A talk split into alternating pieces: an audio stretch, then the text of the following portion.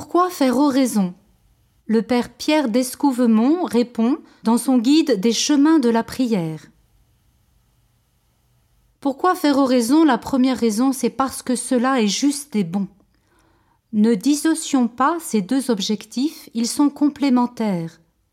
Il n'est que juste d'adorer Dieu, de le féliciter d'être ce qu'il est, et de le remercier pour tous ses dons. La prière n'est pas une activité facultative, c'est un ordre explicite du Christ. Toi, pour prier, retire-toi dans ta chambre, ferme ta porte, et prie ton Père qui est là dans le secret, et ton Père qui voit dans le secret te le rendra. Tous les saints ont pris très au sérieux cette parole de l'Évangile. Tous, ils ont fait l'expérience de l'importance dans leur vie de la prière personnelle et prolongée. Ils avaient coutume de se retirer souvent dans la solitude pour converser avec Dieu. Et plus leurs activités étaient prenantes, plus ils consacraient de longues heures à faire oraison. Jésus lui-même le faisait. Le disciple ne doit pas se considérer comme plus fort que son maître. Pour parvenir à prier au cœur même de nos travaux, il est indispensable de nous retirer régulièrement pour un cœur à cœur véritable avec Dieu. Seules ces haltes de prière nous permettent de nous situer à notre juste place devant lui. Ces haltes nous font vivre l'un des tout premiers commandements qu'il donna à Abraham et qu'il continue à nous adresser. Marche en ma présence et tu seras parfait. Une deuxième raison de faire oraison, c'est parce que c'est le moment du cœur à cœur. Sainte Thérèse d'Avila, dans son autobiographie, dit L'oraison mentale n'est, à mon avis, qu'un commerce intime d'amitié, où l'on s'entretient souvent seul à seul avec ce Dieu dont on se sent aimé.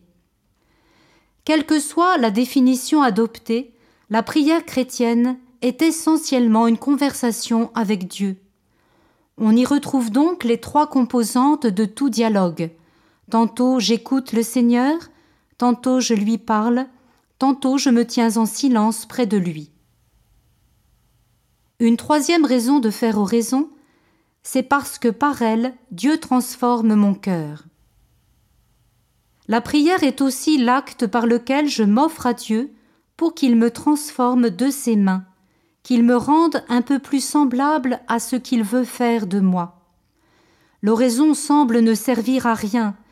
Elle est le sommet des activités auxquelles on s'adonne pour le plaisir et le sommet de nos devoirs de reconnaissance, car il est juste et bon de rendre grâce à Dieu de tout ce qu'il nous donne.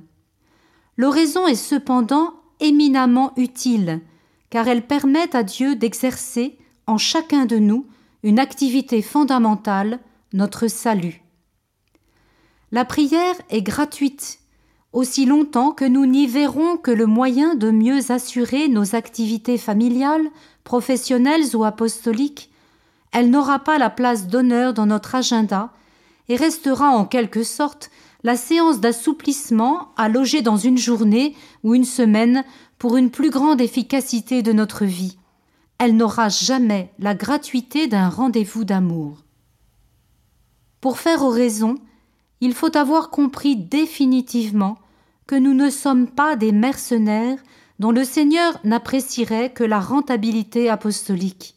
Il a fait de nous ses amis, ses enfants, les membres de l'Église, son épouse. Il nous a donné un cœur pour que nous goûtions son amour.